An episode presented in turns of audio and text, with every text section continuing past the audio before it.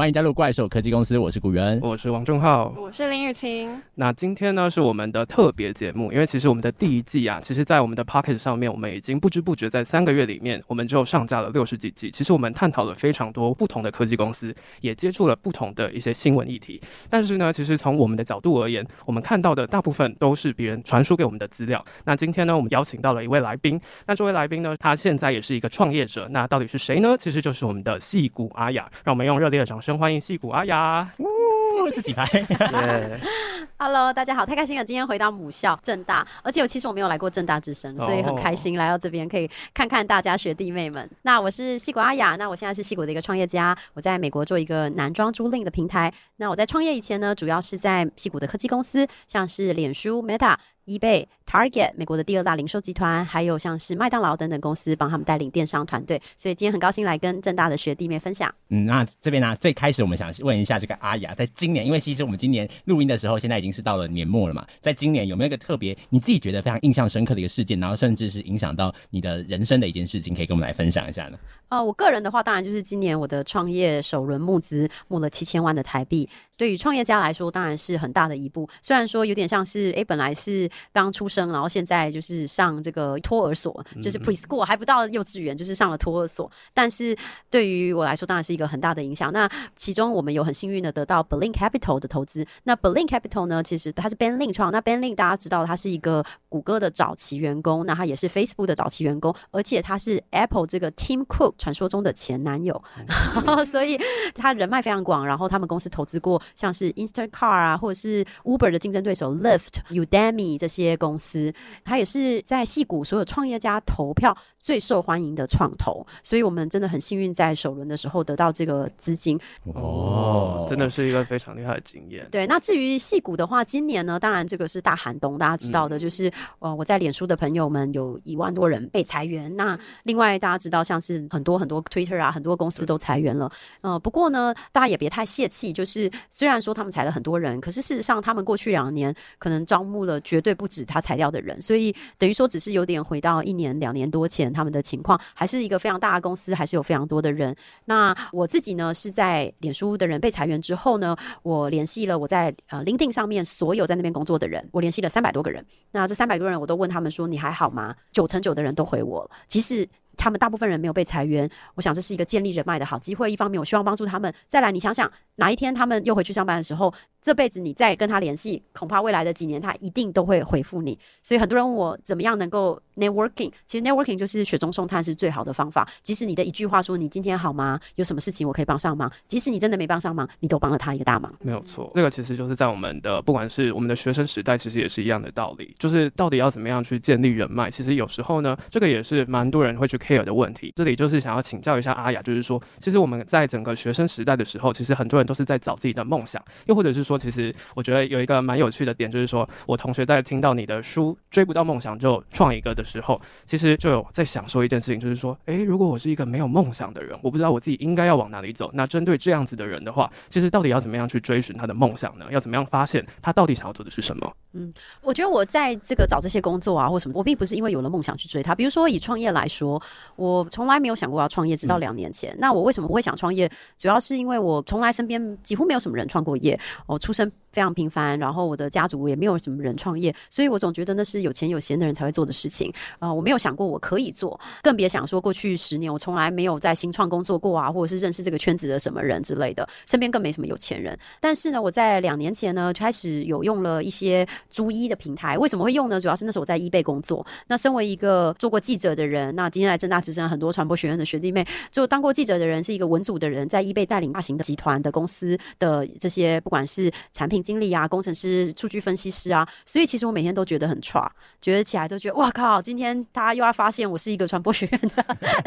的人了。那那时候我就想，没关系。我一定不能让大家发现，所以我至少看起来要是很像样，我可以穿的很好看，即使我心里很害怕大家不会发现。那我就开始用了一些美国的呃，就有穿搭的服务，像是 Stitch Fix，它是有帮你穿搭，但是它寄给你，可是你一定要买，它只是帮你采购而已。那我就觉得家里东西那么多，我就租房子，就是不想要一直买东西，而且我是一个不太爱丢东西的人，只进不出，家里很快就很挤，所以我就想说，不然用租衣的服务，开始租了之后，我觉得很不错。像我现在衣服就是租的，弄脏也没关系，可是。发现你就是要花好多时间爬衣哦，因为你几万件的衣服要选。然后那个时候我才因为自己的痛点发现，哇，为什么这些时尚公司都是设计给喜欢时尚的人，而不是设计给像我这样子不爱时尚，只是希望达成目标的人？比如说，我今天要穿一个来正大之声的衣服，还是要怪兽科技公司的衣服，或者是要到这个演讲的什么，就是希望它是达成目的性的。那我访谈了几百个人之后，才发现哇，很多人跟我想的一样，觉得很实际，不想洗衣服，不想买衣服，不想逛街，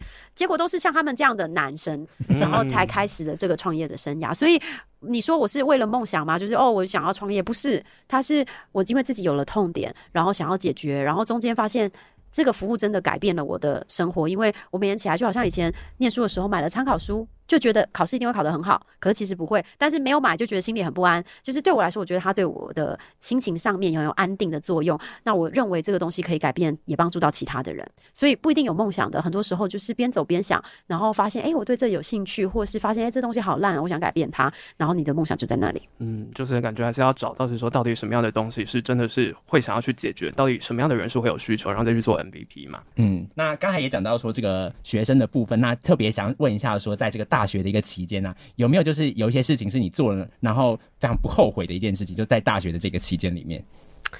大学的时候啊，不后悔的事情，我觉得实习是我大学中最有帮助的，因为我觉得它帮助我了解我什么想要，什么不想要。那比如说我一开始是到了公安公司，然后那时候也是。不知道要找什么公关公司，就上网搜寻公关公司，然后就呃就开始投履历这样子。我就说我有兴趣来实习，虽然他们也没有职缺，然后后来就真的有机会去了实习。我还记得我是到一个专门做农业的公关公司，所以他第一天就到农委会去办活动，然后人家想公关公司都会办那公关活动是很高级，什么饭店啊，然后送礼物啊，很很厉害有明星啊。结果他们办的是什么呃什么活鱼节，然后葱蒜节，所以我们是再去农委会，然后他是用那个大礼堂办发布会，所以我们一早去就是去排椅子，然后 就。但是我们在呃是公关公司办的活动，那也因为那样就发现哇，原来在公关公司的人大部分都当过记者，然后那时候我才去做，所以我觉得呃重点是你如果没有做，你不知道那是你喜不喜欢，也不知道要做那件事情，如果要做得很好，你可能需要什么样的训练。就好像我跟人家说，我后来去了电视台工作之后，我发现我不喜欢那里，因为原来他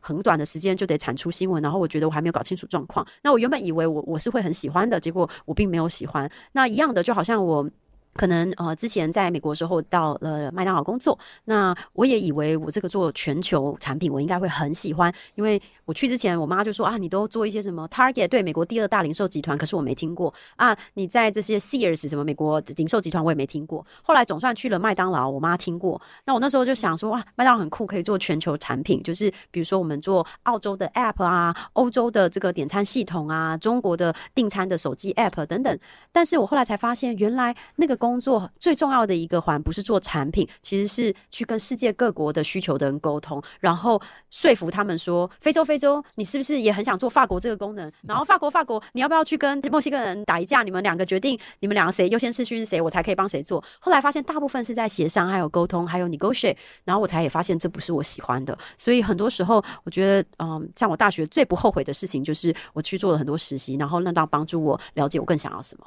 OK，就是其实到底要怎么样去找到所谓的自己喜欢的东西，其实很大的点真的就是要去试错。那在试错以前呢，其实就是要从很大的面向去找说，哎，自己不喜欢什么，再去剔除。所以这个方式其实对我而言，我其实我也是很喜欢去这样子做，去了解到我到底喜欢什么样的事情。那这里其实就想要再接续一下刚刚讲的东西，就是想要了解一下，就是说，哎，刚刚阿雅有提到是说，在学生时代觉得是说实习这个经验是一个蛮宝贵的经验，是可以让自己知道是说到底他喜欢什么的。那对于这一块，其实。其实我身边蛮多人就是会去想，是说好像真的就是会有机会成本的问题，就是说我即使知道我去做了，但是我可能会不喜欢，那因此他就不敢去做。其实蛮多人会有这样子的疑问。那针对这一块是会想要怎么样去回复他们的呢？嗯，如果他觉得做了以后不喜欢，那我觉得是好事啊，因为我觉得要在大学期间找出自己要做什么是不可能的。但是我觉得要在大学期间找出自己不喜欢什么，我觉得是比较容易的。大学时候以为我想要当记者，当记者之后发现，哎，原来我想要试试看做行销传播，做了之后发现我就蛮喜欢，想到媒体公司。司去做，去了之后发现我喜欢数位的东西，数位的东西主要是管理数位广告。做数位广告之后，发现我喜欢大数据行销，因为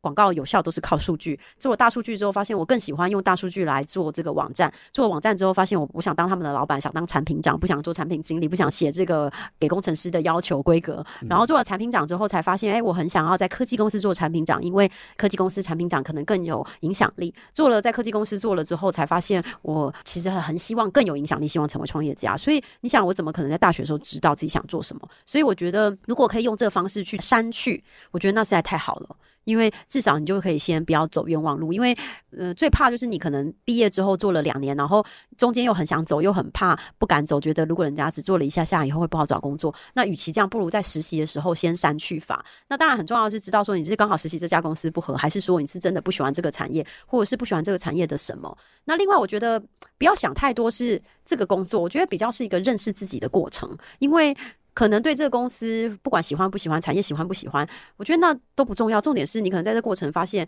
原来我很喜欢做，比如说与人沟通的事情，原来我很喜欢做。小细节的事情，原来我很擅长观察，原来我是人来疯，原来我很喜欢了解新科技，原来我觉得新科技也很 overwhelming，就是我觉得更了解自己是最重要的。到底最后配不配合什么产业？产业会改变吗？公司会改变？你毕竟实习的是一家公司，你怎么知道它代表原貌？但是了解自己这个过程，我觉得是最重要的。好像很多人就在思考的时候，甚至还会把这个就是实习有没有给薪这件事情放得非常的大。那不知道你自己是怎么看呢？就是实习需不需要给薪？可能很多人会有这样子的疑虑去决定他要不要进到这一家公司去学。我觉得完全不需要。我觉得你你如果要赚钱去当家教比较快吧，嗯，对吧？我觉得你实习目的是第一，累积经验在你的履历上，因为你毕业的时候就什么都没有。那你像我现在在西北大学教课，大学生毕业，西北大学学生至少四五个实习，至少，而且他们都是看起来很厉害实习，甚至不是说寒暑假都是就是很丰富。所以等他们毕业的时候，明明其实完全看起来没有工作经验，他履历上打开打开就很漂亮，然后四家公司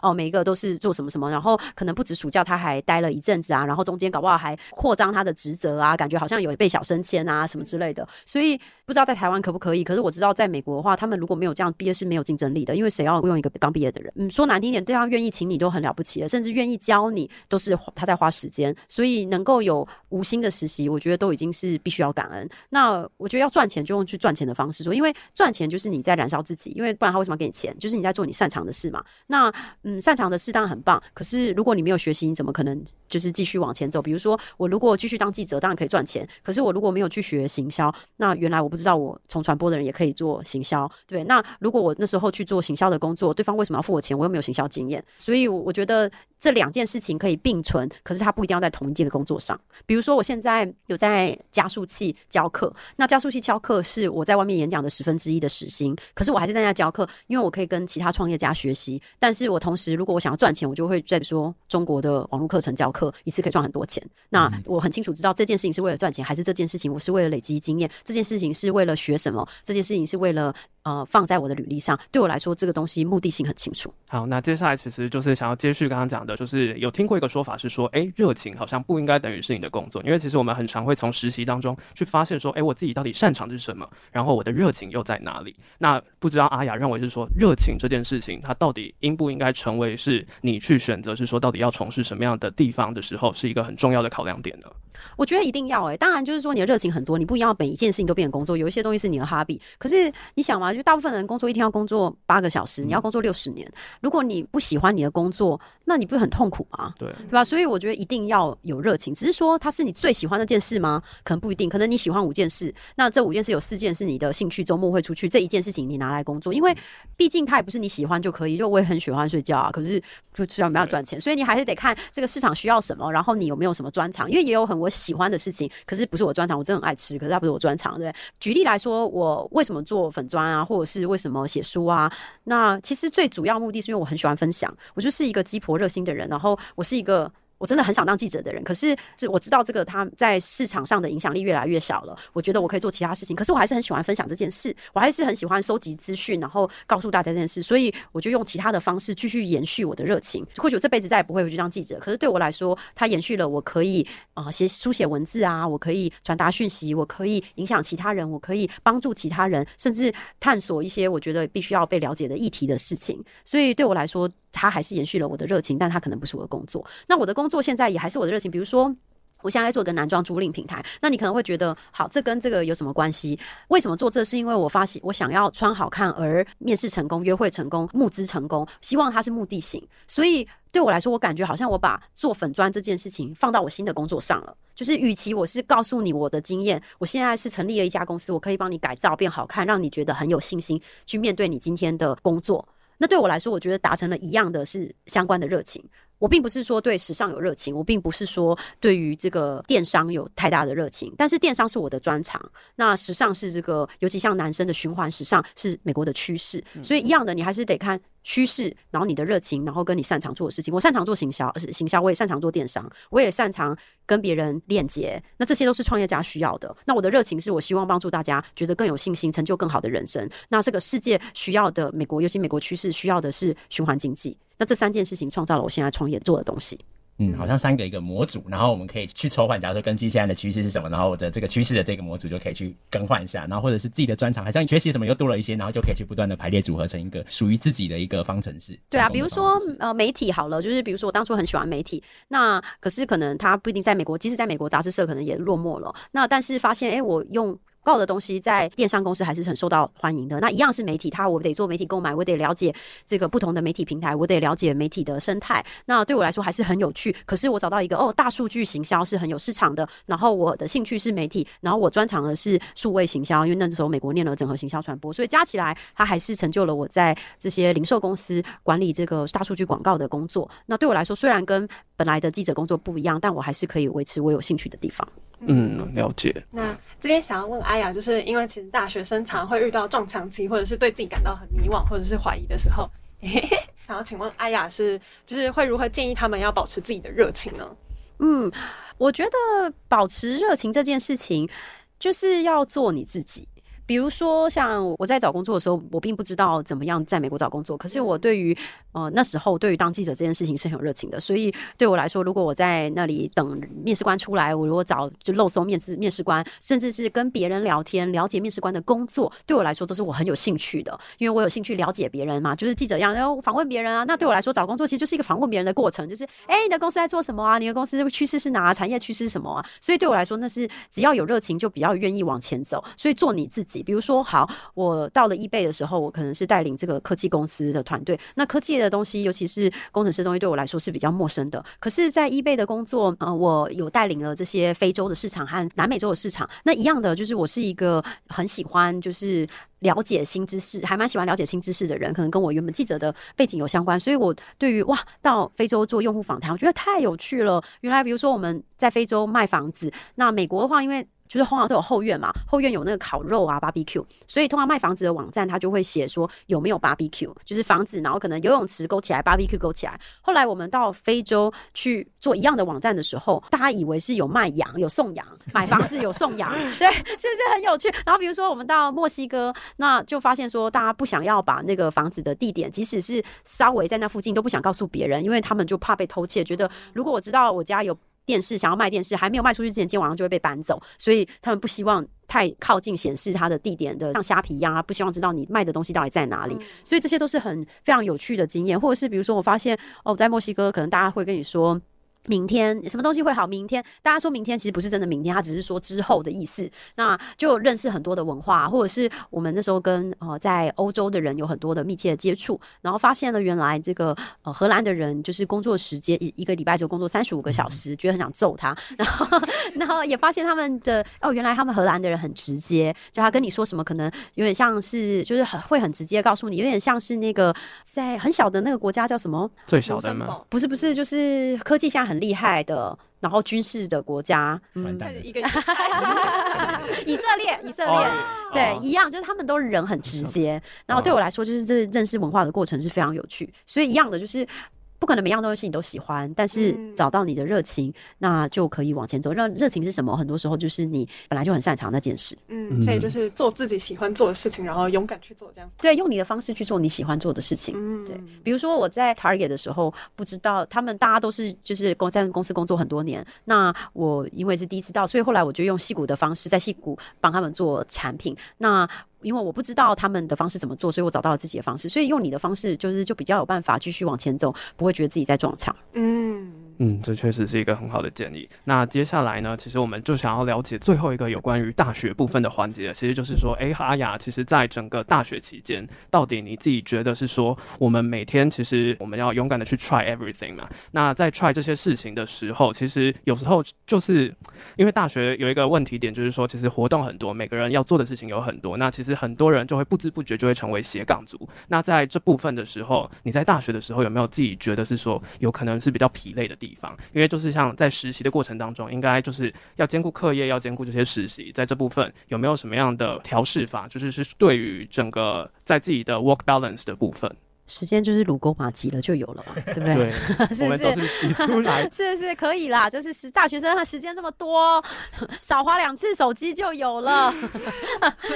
以后毕业会更忙，所以 OK 的。那不过我觉得很很重要，尤其是在实习的时候，我觉得有一些人可能就是真的是来沾沾那个，就是他根本都还没有贡献就离开。我觉得这是不好的，因为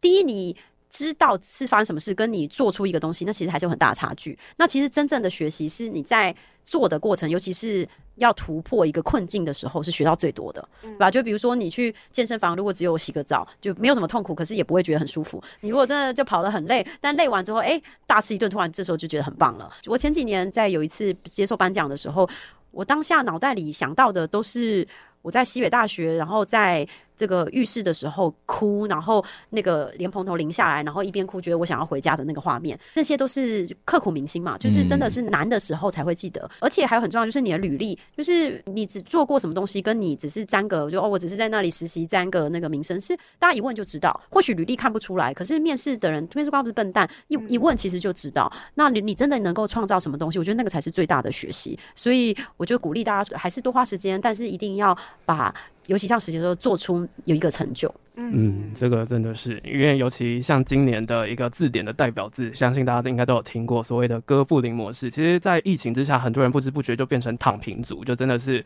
对于某些事情，真的就是比较无力一点。因为像我们节目，其实算是不知道有没有给大家一个突破，就是其实我们在短短的时间内就带领大家去了解非常多东西。那我们主持人们呢，当然也是各自都下了蛮多的一个研究的功力吗？不知道大家在整个资料整理，又或者是在整个这十四集下来的陪伴，有没有觉得成长一些？其实。真的，我刚才蛮认同，就是阿雅讲到说，如果说你的一个成功是奠基在非常简单的事情的时候，你其实会觉得这个成功好像就只是一场梦而已。嗯，我就这样子得到了这一份。其实我我过去一年就是我那时候是指挥那个我们的文化杯，我就觉得我好像没有付出太多什么，但是我就拿了一个第一名，我就觉得说这个太梦幻了，这对我来说就是为什么我我配得得到这样子的东西。但是像是今年，其实我觉得真的是让我成长很多，就特别是在做这个节目，我真的是。真的是很多的时间花在这边，然后有时候其实真的是前期在做的时候做到已经就是整个回到宿舍就是哦一一脸想死，然后就干脆就赶快睡这样子。但是做到现在就觉得说，我很像觉得我自己至少在成长的，我虽然好像没有获得什么实质的奖项，可是在个人的成长，我觉得我获得非常多。文化杯，我以前是伴奏，是韩文，我是韩文系的伴奏，我已经有点忘记怎么弹钢琴，然后希望有一天可以回来。但是我当年是韩文系伴奏。哇，那其实是因为我五音不全，没办法唱歌。好啦，那接下来其实我们就要来换一个环节喽，就是对于我们的节目，其实我们的节目是在探讨所谓的科技入门嘛。那我们怪兽科技公司，其实不知道大家听这个名字有没有想说，到底为什么我们会叫怪兽科技公司呢？其实我们介绍的所有的公司都是跟科技巨头有关的。那这些科技巨头就好像是一个猛兽一样，其实它在不同的环节里面都无时无刻的影响着我们的生活。那在对于科技公司这一块，不知道阿雅是怎么样看待你以前待过的公司呢？嗯。我先跟大家介绍一下科技公司好了，西谷科技公司的文化。那谷歌是一个比较像大学生的文化，那它的嗯、呃、是大家非常合作，然后事情做非常的慢，东西做非常的好。那呃工作非常的轻松，里面的人非常优秀，每个人都是就是 Ivy League 啊，然后就是天才型的人。那每个人呢都需要嗯鼓励其他的人加入自己的点，有被别人来支持自己的点子是好事，所以他必须要一直说服别人说，你要做我的案子哦，你要做我的案子。那都公司的评分呢，也会用你的案子有多少人来支持你作为比较评分标准。尤其在评鉴的时候，你是要排名，比如说你最喜欢的一到十五名，跟最不喜欢的一到十五名。所以大家都会一直希望讨好其他的人，希望别人支持他的案子，然后呃东西也要做的很久。那你可能会觉得这听起来不错，为什么大家要离开那呢？因为你可能。你的目标不是在那里养老，你希望说我可以跳槽，那我的履历会很漂亮。那如果你在谷歌的话呢，可能工作两年才做一个产品，可是，在 Facebook 呢，工作两年已经做了四个产品，所以你的经历的累积是很慢，而且有时候会觉得有点不耐烦吧，就是我可能得开八个会才会有人愿意看了一下我要做的事情，然后又要再开八十个会，这东西才会发生，要再过两年这东西才会被开发。所以对于很多比较不想要花太多时间在政治关系上的人，对于谷歌的工作其实是蛮累、蛮蛮无聊的。那另外呢，当然它好处是这些，它是很有影响力。或许你得开八十个会才能把东西做出来，做出来之后你是影响了八千万的人，所以这个东西是呃，你做的东西很小，可是可能影响力也很大。只是说，像我有个朋友在那边，他就是负责呃这个其中公司一个网页的一个。按钮，那个按钮，它就在那里做了两年不同的变化，就是那一颗按钮，所以你可以知道这个，但这个按钮可能影响个很多很多人，非常大的广告预算。嗯那呃，Facebook 呢，它比较像，它也很像是大学的感觉，就是因为毕竟它是这个学校的社群媒体出来的嘛，嗯、所以大家都是非常努力。公司里面的人大部分都是像是妙丽一样，就是每个人说要做什么，就是我我我我我我。当然，我讲的东西都是刻板印象.都是传言，不一定真实，但是可以给你一些方向说，说哦，那是一个什么感觉？就好像问你说，正大学生跟师大学生、清大学生什么不一样？嗯、那脸书呢，它是很绩效导向的公司，那所以每一个人都是我们讲的叫做影响力，叫 impact。impact 什么意思呢？比如说我在 eBay 的时候，工程师可能。只要负责，比如说产品经理做的东西，然后把它做出来。可是只要做出这个网站就是好事。那可是，在 Facebook 的话，做出网站没有人在意，是这个网站做出来，这个功能做出来，因为也因此增加多少业绩，增加多少流量，增加多少 retention，这增加的这个目标值，这个数值才是真正在意的。所以也就造就很有趣的情况是在脸书的时候，工程师会过来催你说。哎、欸，你的那个要我叫我做的东西太少了哦，你的那个 requirement，请你多开一点给我。可是，在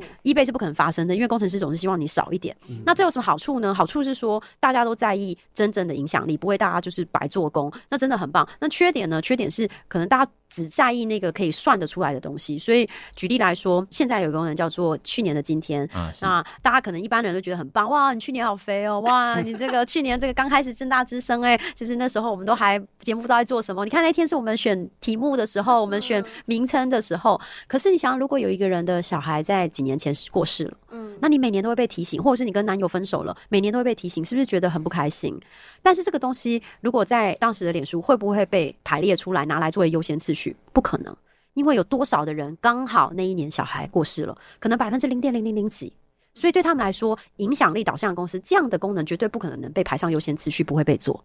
所以很多时候是数据导向还是人性导向？你还是你是 outputvers outcome？你是做出了结果还是做出了产出？这东西是。理论上来说，结果是好事，但不一定永远都是好事。所以他评分机制也当然是根据这个。那他工作是非常的累，工作时间非常长。那大家的权责范围不是很清楚，也就是说，你负责做的东西跟我负责做的东西可能不是那么清楚。比如说你是产品经理，我虽然是设计师，可是我们的职责虽然大方向上是清楚，可是细节上不清楚，导致呢公司里头也都是妙丽嘛。所以通常如果你事情做慢了，我就会把你的事情做掉。为什么呢？因为我是妙丽，我生怕有人拉猪队友，拉脱了我们。嗯、那这样的情况当然是是好事，就是哎、大家都很不是想要搞垮你的情况下帮助你。但同时，你知道压力有多大？因为你只要慢了一声，隔壁的人就把下一集的政大之声做走了，是不是？哇，今天还没上线哇，隔壁这个韩文系的人，谁那个日文系的人就立刻上架了正大之声，是不是觉得每天都心理压力很大？那 Netflix 也是有名的高工时的公司，它有名的佣兵工厂，有名有名的是说，只要你能够做出两倍的那个产出，我就可以付你两倍的薪水；做出十倍的产出，我就可以付你十倍的薪水。那工作时间非常的长，但是待遇也非常的优渥，但一切都看你的产出。那好或不好就不知道，因为大家。可能也会心里有点害怕，要是我进去好像没办法这么多产出怎么办？那另外呢，比较轻松的公司也是类似，像是领英、LinkedIn 跟 Fugo 都是比较类似，说有一点比较有生活品质的。可是就像我刚刚说，这些有生活品质，有时候是表示你在职涯上面的产出，你的履历会。也比较慢一些些，呃，另外像 Twitter 比较有趣，就是它大家以前是有名的轻松的公司，那大家全部可以在家上班。今年之后换了马克思做老板，嗯、全部在家在公司上班。所以我觉得大家有时候不要太说谁谁谁说什么，哪个名人说什么，什么成功人士说什么。你看，本来大家觉得哇，在家上班好棒棒，突然马克思说不行，全部人都都在公司上班，大家都说哦，在公司上班好棒棒，就是没有什么一定怎么样，太多事情都不是黑跟白的了。嗯哦、呃，那其他呢？其他在矽谷跟 eBay 就是养老的啊，就是大家都很优优秀，可是通常会在那边待很久，就是因为比较轻松嘛。大家就是可能会有其他的斜杠啊，或者是小孩小啊，或者是嗯，眼睛要等退休啦，所以他们绝对是非常优秀，甚至我得说，里面的工程师大概比 Facebook 还优秀，只是他们就是可能想要的人生不一样。那没有好或坏，就是你要的人生不一样而已。因为真的，其实不同的科技公司，就像是最近 Twitter 也是，最近 Twitter 其实有传出一个消息，就是马斯克他其实就在 Twitter 上面就去投票，是说该不该让他继续担任 CEO 呢？因为其实就是 Twitter 自从被马斯克接走之后，整个特斯拉的市值呢是跌个不停，所以其实就不同的公司，它的整个运营的方式，其实也是会随着不同的领导人会有不同的差别。那在这里，其实就是想要了解一下阿雅，就是其实回到台湾来讲好了，就是很多的。台湾的科技业其实就是会在想，是说美国的这些科技业的形式，它到底该不该去效仿呢？就是到底我们其实台湾最近这几年因为疫情，其实也有在做数位转型这一块。那在这部分呢，就是对于整个台湾，觉得我们台湾的文化跟美国的文化之间，其实是应该要去学习的嘛？就是有没有觉得是说哪些点是觉得我们可以去效仿的？嗯，我再补充一下，刚刚没讲到 Apple 和 Amazon 啊、嗯、，Apple 就是血汗工厂啦、啊、Apple、Netflix、Amazon 都是血汗工厂。在戏股是这样，就是我有在苹果工作非常轻松的朋友，也有在苹果工作非常辛苦的朋友。但是轻松的朋友的部门还是跳槽到辛苦的部门，为什么呢？因为它就是一个很现实，就是你为什么轻松，就因为你部门不重要嘛，所以没人管你，没人在乎你。也就是说，对于你的职涯的发展是有限的嘛，因为你做的东西就是没有办法累积那个经验，没办法累积你的作品，没办法累积那个技能或人脉，所以。就是在苹果，就是普遍还是算是相当忙碌的。那 Amazon 就不用想了，Amazon 是有名的，是说会希望彼此能够去跟对方的老板讲你有做的哪里有多不好。那他是有名的，是让大家去互相攻击，然后非常有名的是，因为他们觉得这样才能做出最好的产品。确实，他们也做了非常好的产品。那另外还有名的是说，比如公司里面除了香蕉以外什么都不给，因为他薪水很高，但是什么福利都没有。就是你要的话，你用用你自己钱去买，买你最想要的东西。其实也没有不对，就是 Facebook 对好福利很多，可是其实都是从你薪水扣出来的。对啊，免费。冰淇淋，可是都是你薪水扣的，然后你又吃的很少，都是隔壁阿花吃掉了，对，所以为什么你一直在付阿花的午餐？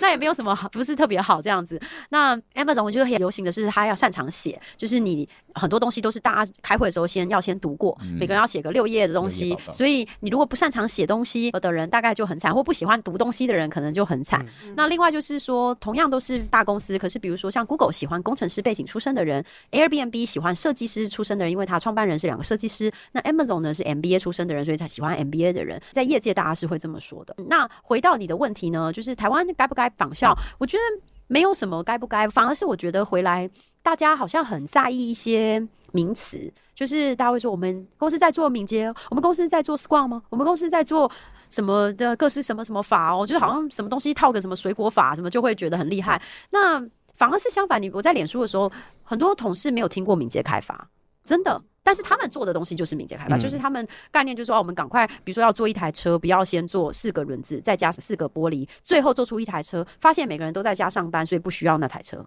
他们的概念就是敏捷开，先做一台机车，发现没人买机车，为什么呢？不是机车太慢，是因为原来大家都在家上班，不需要出门。那每个人在那里几乎都是这样做，可是其实他们没有说，哦，我们来做敏捷，我们来做 Scrum，我们有一个 Scrum Master，像在脸书没有敏捷大师哦。没有敏捷大师这个角色，那你可能会觉得哦，那好奇怪，我们也他们也没有不知道什么叫做 product owner，什么是产品负责人、产品经理、产品经理、产品经理做的事情更奇怪，他也不写 ticket，也不开 Gira，真是太奇怪了。所以我觉得没有一定怎么样，就是要找到适合自己的方式。那可能大方向上面是必须要精神上面可以参考，比如说精神上是我们更快的来验证一些假说，不要东西做了很慢，最后才发现做了很久很久才发现这不是我们要的。这个概念是好的，可是具体就是你到底是要怎么样标志啊？我们要做什么东西？要做用什么法啊？要开什么会啊？事实上，比如说以敏捷开发来说，它的精神就是改进。那你任何能够改进的都不是坏事。所以我我是觉得不需要太刻意，就是找最适合的方。方式，然后重要的是了解那个精神，没有错。像是这个台湾最近就很多，就是一股脑儿在做那个 ESG 啊，真的蛮。前几周其实我们就有探讨很多，不管是云端啊、数位转型，其实很多目前台湾都在发展这一块。但是其实刚刚阿雅就有提到的是说，到底现在需要具备什么样的能力，其实也是要自己去探索出来的。我想补充一下 ESG，我觉得这些都很好，嗯、但是我觉得大家要最后回归到。面对真实的自己，然后诚实的问自己，还问公司说：“这个是我是真的在做我觉得要做的事吗？”举一个例子，我有一个朋友，就先不讲哪个公司好了。就我有一个朋友在一个矽谷的大科技公司工作，担任厨师。然后呢，他在那里工作，他就说他们为了要做叶子就是觉得我们希望可以什么东西都是比较植物性的啊，plant base 啊，所以呢，比如说哈，他们一盘菜呢，就是是至少四分之三都要是菜，四分之一是肉，就做了很多这个。可是员工来拿饭的时候，每个人因为没有限量，每个人都拿了四盘，只把菜都丢掉，只吃了肉。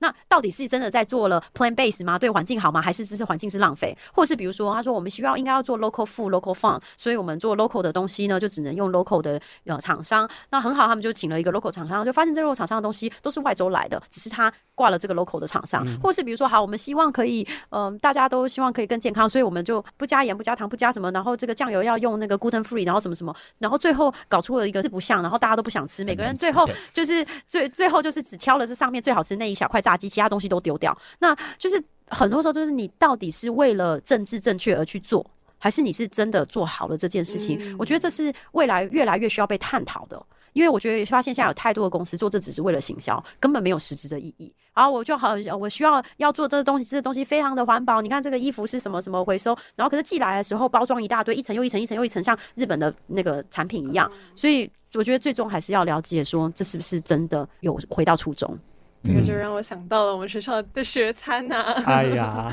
没有，我们的集英楼其实就是在推广小农相关的东西，但是其实这个就是会去想说，哎，到底学餐它的一个目标。到底真的是要去推这些东西吗？他推这些东西，他背后对于整个需求的考量，就是对于台湾的学生而言，尤其是正大学生，我们在校内吃这些东西，其实我们是真的是有必要先推出这样的东西，还是是去符合更多我们的需求？那就是接着我们刚刚讲的 ESG，其实除了 ESG 以外，其实最近还有一个很红的话题，真的就是 AI 嘛。因为其实不管是从之前的一样，也是马斯克的相关公司 Open AI 里面的 AI GPT 这一块，其实也是在最近。就是蛮有名的，就是 AI，它甚至它是可以直接处理你非常多的问题，一样也是老生常谈，就是到底 AI 这件事情，我们到底要以什么样的视角去看待 AI？因为其实蛮多人就是会去想说一件事情，AI 它之所以我们有很多的东西不能被取代的原因，就是因为我们会思考，我们有一些创造性的东西，那些 creative and knowledge work。像我最近有接一个案子，就是说我是要去负责处理一些 TOEFL 的东西，但是是要由 AI 去答的，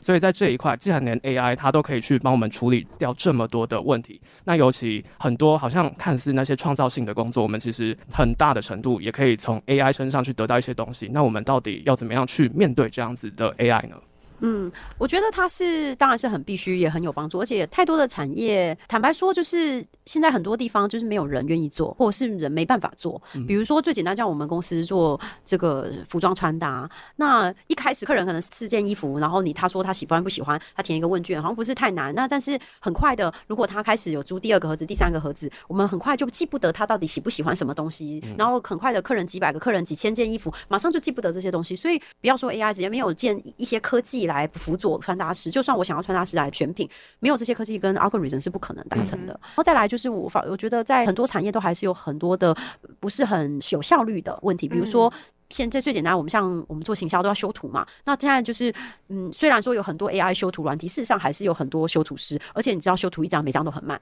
那这样这样很多的东西都是可以透过 AI 来更有效率的，嗯、甚至区块链的方式啊，或者是来协助供应链上面的很多东西。不过呢，就是毕竟定策略是人做的嘛，那很多东西它变化太快了，因为你不是说每样东西都是有好好的收集来数据，尤其像哎，你决定这个公司的策略往哪里走，或者是决定这个事情要怎么做，太多东西是。你对，你可以 AI 画一幅很画很棒的画，可是他毕竟还是他要决定要画一幅画这件事情开始的，嗯、所以我是觉得很重要的是，呃，未来的人需要有解决问题的能力。到底我要解决什么问题？因为能够找出那个解决问题才是非常非常重要的事情。呃，举例来说，创业的公司来说。大家可能觉得，哎、欸，这男装租赁平台跟女装租赁平台好像是很类似哦。事实上完全不一样。为什么？因为男生要解决的困境是，我希望不想逛街，我不想洗衣服，嗯、我不想买衣服。嗯、那女生解决困境是我希望可以一直穿不同的新衣服。嗯、那这个思考商业策略这件事情就不是 AI 可以做的。嗯、对，那这个整个影响的方向，因为我可能得先决定这个才想，好，我要拿 AI 来做穿搭吗？那穿搭我是希望 AI 选的更好，还是我希望 AI 帮助我选的更快？对，是要用 AI 来达成什么问题？这些都是需要人来决定的。那你才有办法找到对的数据，让 AI 来做这些事情。嗯，这个就是需求的问题。对，因为我们之前在做 Stage Fix 的时候，其实真的就是蛮多人，就是我们的使用者意见调查的部分，其实就有指出是说，真的蛮多的女生对于 Stage Fix 这样子的一个服务，真的是会觉得是说没有什么感觉，嗯、就是更喜欢自己去找衣服这样子。对啊，大家喜欢自己去选品，所以可能比如说 Render Runway，他可能几万件选很好，可是像我们的客人，他都希望我给他看二十件，他觉得太多了。说我们已经帮你挑好二十件，你有没有特别喜欢？说太多了，太多了，请你直接寄四件给我到家里。所以解决的困境看起来是一样，可是解决困境完全不一样。也就是说，我的行销不一样，我的科技的应用不一样，我的决定这个营运的模式不一样。我要有穿搭师啊，比如说我选品的时候，需要让大家可能有不需要让他选他要什么尺寸啊？比如说网站上面可能在 Render Runway 女装上面，他就会写你是什么尺寸，那可能到下面就会说哦，其他人穿这件衣服 M 号是偏大还是偏小？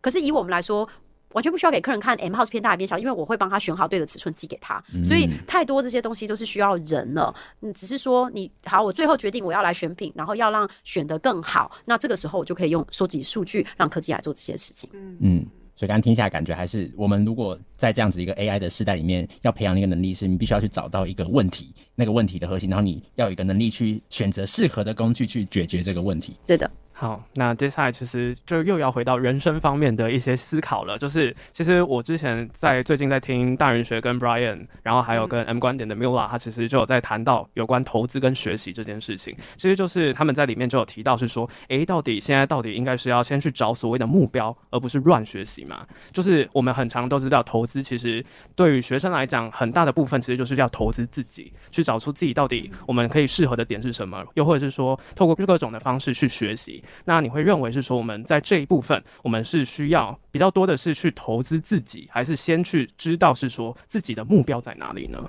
嗯，我觉得它是一个两个相辅相成的过程吧。就是，嗯，比如说我在 CS 工作的时候，我。发现，诶，原来我现在开始做这个产品管理啊，然后好像有这个管理的需求，然后也也需要知道，比如我们卖电商需要了解跟财务方面有很多的一些密切的接触，比如说行销，这时候想要知道我如果打折的话会影响多少的财务啊。那我在网站上面的时候也会想要需要知道说我们到底现在到网站的之后有多少人流量，大家有没有买，一天赚出了多少钱啊？那个时候我才发现啊，我可能会需要再念一个 MBA，那有个企管硕士，而且我那时候是一方面也是想说啊，我第一个硕士好像英文不太好，所以。上课的时候没有学到太多东西，因为听不太懂。那虽然我后来去念 MBA 才发现，英文每个字都听懂，但是课还是听不懂。原来是这个我听不听得懂跟英文没有关系啊，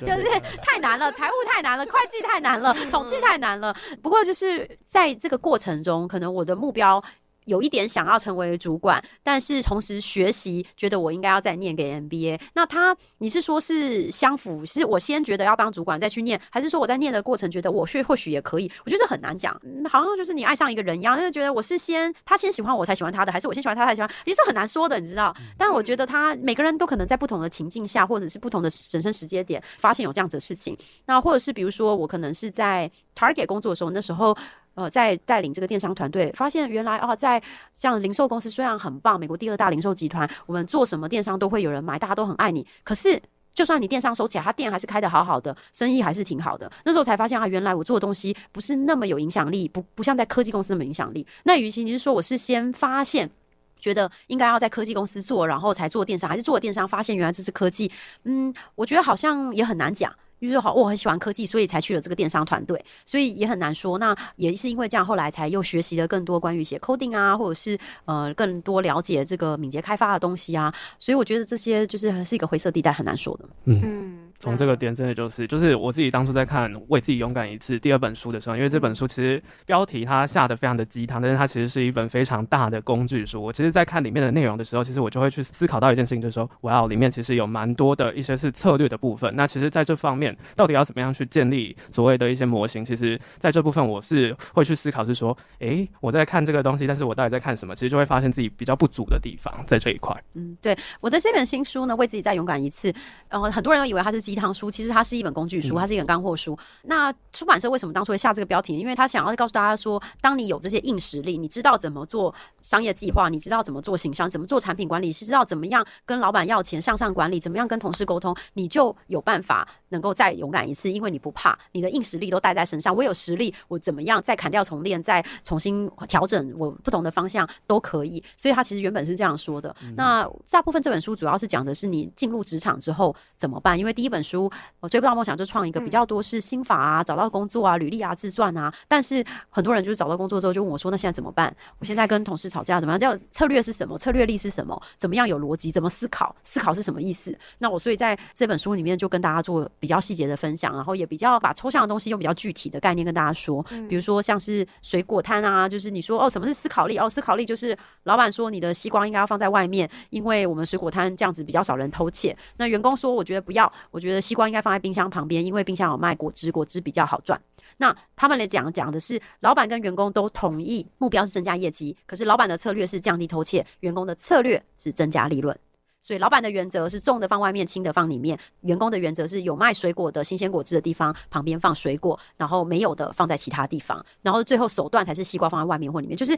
这个思考力，就是我们这个逻辑啊，或是你跟别人吵架，到底我是在吵 A 还是吵 B，是哪里？不同意是目标不同意，手段不同意，还是策略不同意，原则不同意？就是在这书里面，我就有抽丝剥茧的讲出来。因为特别外商公司他们很重视逻辑，所以就教大家说到底这些是什么意思，怎么样来可以训练自己的逻辑和思考。嗯，了解。那刚才讲到说，因为这是在职场上面，如果这些能力的话，可能可以帮助我们，不管是在呃与人相处，或是在整个你的业绩上面，会有一些提升。那在学生的部分，有没有一些方式可以让我们从大概这个时间开始，我们就可以去慢慢的去培养这些所谓的呃，不管思考力或者是一些呃人际关系的这种方式呢？我觉得最重要的就是知道你做这件事情是创造了什么价值、影响力。因为我虽然不是百分之百认同这个脸书的营运模式，但我认为影响这件事情重要，因为。太多时候，我们就是只是做了，只是为了做，到底为了做什么？比如说，我之前有一个新的品牌跟我成为我们的供应商，所以我就说，哎、我们应该来宣传一下这个品牌。所以那个品牌就给了我们他们的广告。它的这个广告呢是以前的广告，当然他就说啊，那你可以用。但但是因为它是以前，所以它前面就写了哦什么，我们外套好棒棒。然后对了，二零一九年几月几号，我们在这里有什么什么会，欢迎来在这家来参加。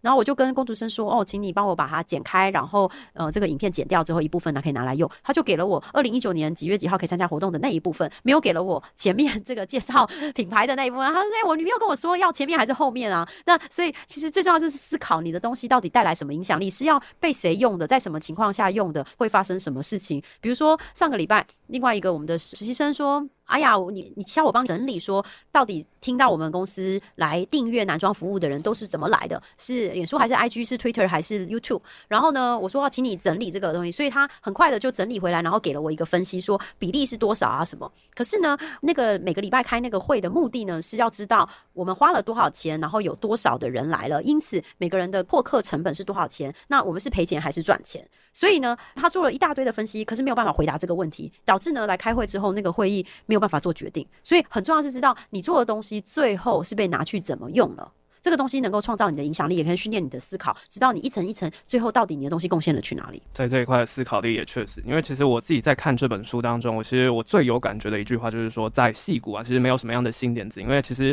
不管怎么样的点子，很多人都有想过这一点。那因为这样的点子很多人都有想过，所以其实更加要看重的，反而就是到底你是怎么样去思考这一点的。那这里其实就想要回顾一下阿雅，就是你自己在离开脸书之后，其实现在的脸书它已经改名叫做 Meta 了嘛，它变成是说是以发展元宇宙为主的公司，那在这一块你是怎么样去看待元宇宙这个概念呢？嗯，我觉得非常有趣。我其实自己也还在学习，我绝对不是这个领域的专家。嗯、举一些应用给例子给大家说吧，就比如说像在以在时尚这个运用，嗯，未来有可能你可以第一，你可以减少很多的浪费，因为比如说像现在做衣服，可能都是做出来之后才看大家喜不喜欢，那卖不出去就变库存清仓大拍卖。可是未来可以在元宇宙上面大家做出来，然后可以先试穿，穿了之后大家都喜欢，再回来来做，有点像募资的概念，可以先募完资之后才决定要不要做课程。嗯、那也有可能。让这个艺术的发挥更好。比如说，现在做衣服，可能我想要做这个样子，这个领子，可是如果要做成毛料的话，没有办法做，因为太松了、太硬了、太难找了，什么之类，或者是现在有供应链的问题，可能现在埃及就没有这个棉，那里没有这个货，没有办法做出这样的东西。那在艺术的创作上，可以在元宇宙上先做，那这些就是不受到太多的限制。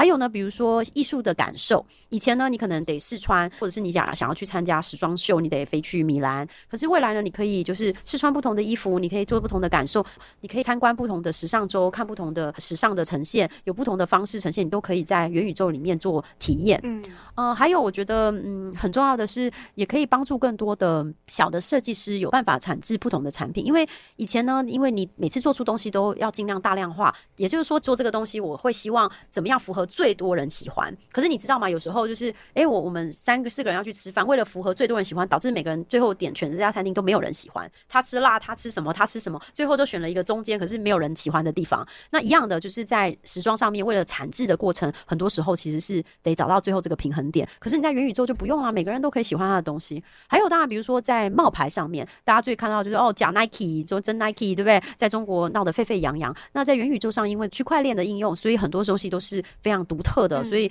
第一个创造的人是谁，很容易的就被记忆下来，很容易的就找出到底是不是仿冒，甚至呃，你说现在 ESG。你可能说，我做这个衣服是真的是回收咖啡渣做的，然后创造了多少什么样的环保的嗯好处？这些东西现在大家用讲的哦，我们公司 ESG 做得很好哦，我们什么什么，未来这些东西可以在区块链上被记录的，不是你说了算，不是谁行销做得好算，是真的被记录下来。还有东西的产制在哪里？现在很多东西做，我们到底是埃及的棉在印度做了，后来又去法国，后来最后怎样怎样？到底这些原料在哪里？不知道，很难追踪，他根本写不清楚。那以后这个用区块链也都可以很清楚的追踪，到底这些东西是在哪里做？哦，原来是在印度的棉花，最后在加州这个单亲妈妈做了这个东西，所以你可以看到背后的故事。呃，或者是像以租赁来说，我们知道谁做过哇，这件衣服这个正浩穿过了，所以高中生想要加入进入念传院的人就会觉得我也很想穿正浩穿过这件衣服。正浩的背后的故事是什么？这些都是可以被记录下来的。感觉讲这个 Web Three 的一个世界，在这个最小可行性的那个测试上面就会更加精准，然后会变得是更个人化，甚至你的产品是可以更小众化，因为成本已经非常的低廉了。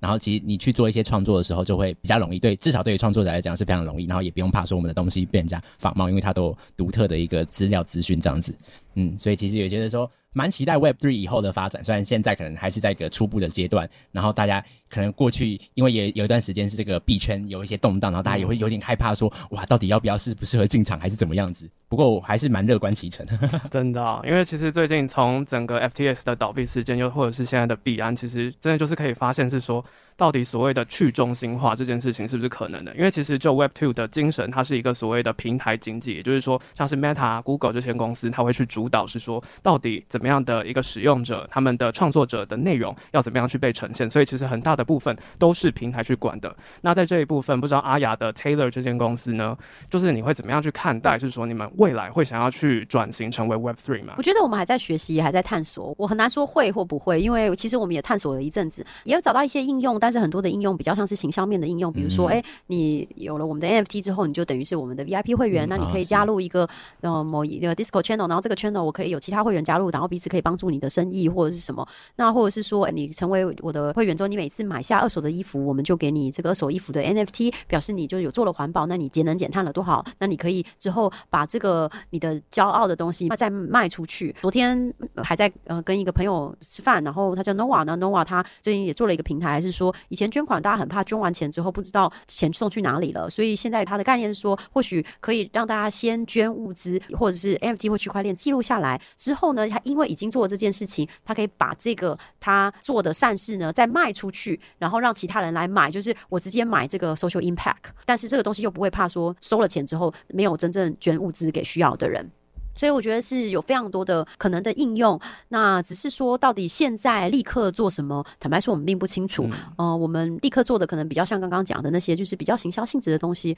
那我认为一定有更大的应用，只是现在是什么，我觉得还没有找到这个方向。不过我想这也是圈子里面每个人的共同的想法吧，就是大家都在探索，大家都在探索这个 Web Three 可以做些什么，怎么做。那在戏谷也是，我们每个礼拜其实都有 Web Three 的创业家的聚会，那我也蛮常去的。嗯，我就是跟其他大神学习，同时也。也是想要知道说大家对这个领域的想法，普遍还是蛮乐观的。大家觉得说有点像 Web Two 泡沫化的时候，就是它会泡沫，但是它终究是一个趋势，但它也不会完全取代。就好像我们在录 Podcast，我们还是在录正大之声，对？那 Podcast 出来的时候，每个人都说广播一定会消失。那可是现在广播还是很热门，只是它呈现 Podcast 的形式。所以我想一样的，就是 Web Two、Web Three 呃这些的交互的应用，我觉得未来其实。我认为最大的商机是在用 Web Three 解决 Web Two 的问题，而不是在 Web Three 上面做 Web Three 的东西。嗯，嗯，那我想要问的问题是，因为我自己其实现在是大二的学生这样子，然后就是也是在生涯上面有遇到一些就是比较迷惘的事情。就是我看老师您的书，就是上面有写说，就是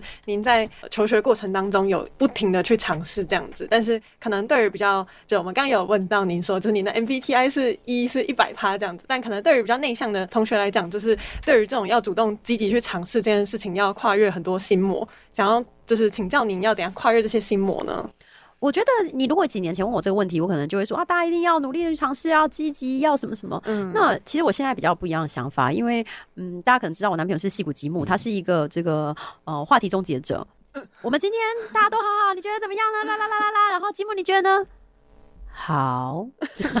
就结束了。所以呃，那我但我发现。他用他的方式做，比如说他在餐厅工作时候，有一些人很会讲我的菜单是怎么样怎么样，很厉害什么什么，我就做这个食材什么什么，然后很会跟大家说。可是比如说，或者是有些人厨师，他很他就跟我说，有些厨师好有创意，好像都不用菜单，不用 menu，他就是拿来就是哎、欸、这些菜菜都都都就就是一道很好菜，是艺术家天分。嗯，那。他就说好，他觉得他不是，他不是很会想菜单，然后他好像嗯觉得不是那么艺术家。那可是他发现他的强项是他曾经做过的是营运物流。他其实以前在成为厨师以前，他做的事情是管理仓库的物流和营运，所以他非常会就是像以前麦当劳的方式，就是每个东西都算得很清楚，来这里要多少时间，然后这样子摆盘，如果这换位置的话，就会比较有效率。所以他很善于观察，也很善于把东西做得更有效率。所以他后来就发现说，哎，他可以用这个方式，他做的东西不一定最最最好吃，可是每次做出来品质都很稳定，然后大家都觉得这样很好，或者是他可能没办法创造完全没有人做过的东西，可是他会看了很多很多人做过的东西，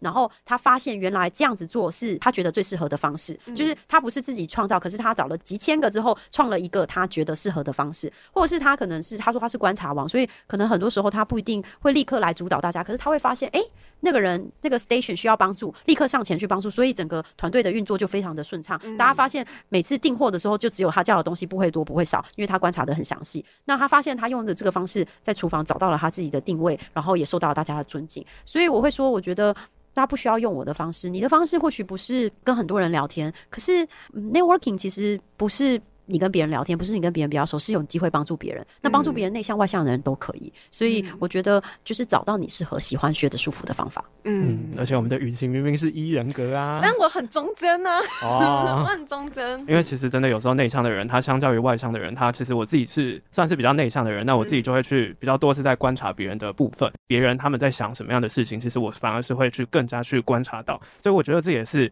内向的人也是有另类的一个特质。而且其实我觉得我自己在看第二本书的时候，对于戏骨吉姆讲的话，我其实觉得蛮多，真的都是金句哎。就是在阿雅身边陪伴的时候，有时候阿雅遇到低潮的时候，其实戏骨吉姆有时候给的一些建议，真的应该也是成为你不少的力量吧。对啊，像我在芝加哥的时候，我就今年初回去学校教课，然后教课的时候呢，就发现了说。走在那个密西根大道上面，然后密西根大道就是有点像台湾的那个微风嘛，就是每家店都好高级，嗯、每一家店都买不起，直接走经过上去楼上餐厅，只点了一杯饮料，所以所以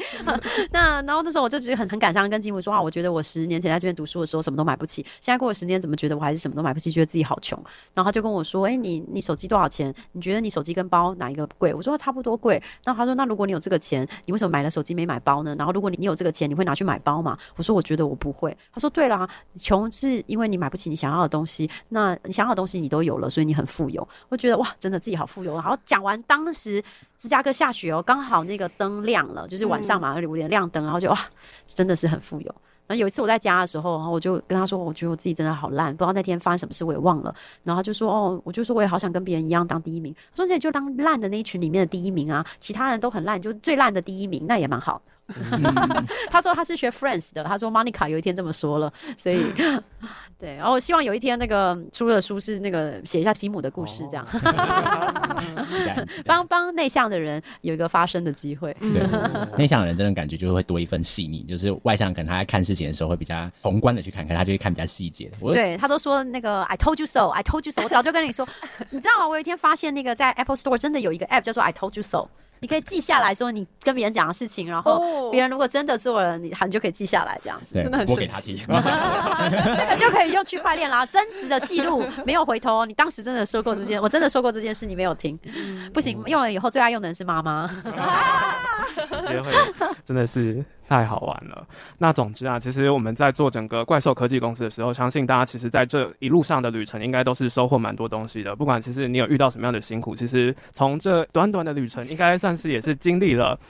一段非常有趣的故事吗？不知道大家其实在这一段旅程当中，有没有最后有没有想要说什么话呢？老实说，就是。就是正浩之所以会一直看我呢，应该是因为就是我自己其实是一个科技小白啦。就是我真的本来在就是接触这个节目之前，对于科技几乎就是完全没有什么兴趣这样子。然后，但是我当初加入这个节目，就是也像是阿雅说的，就是忠于自己想要做的事情，因为我真的很想要就是多多能够在电台讲到话。对，所以我就选了这个节目，然后所以呢，在这个节目就接触到了很多科技的事情。对，然后就是在学习的过程当中，当然刚开始也是觉得就是很吃力，就是有的时候刚开始我在看他们的脚本的时候，东西都看不懂，然后我就觉得很辛苦这样子。对，但是后来就是整个学习的过程当中。而且我必须要感谢一下，就是其实我觉得这个节目真的就是给我很多就是挑战的机会。虽然每一次接到挑战的时候，我都觉得超崩溃的，但是后来就是整个学习的过程当中，我就觉得真的是好像收获到很多东西。就像是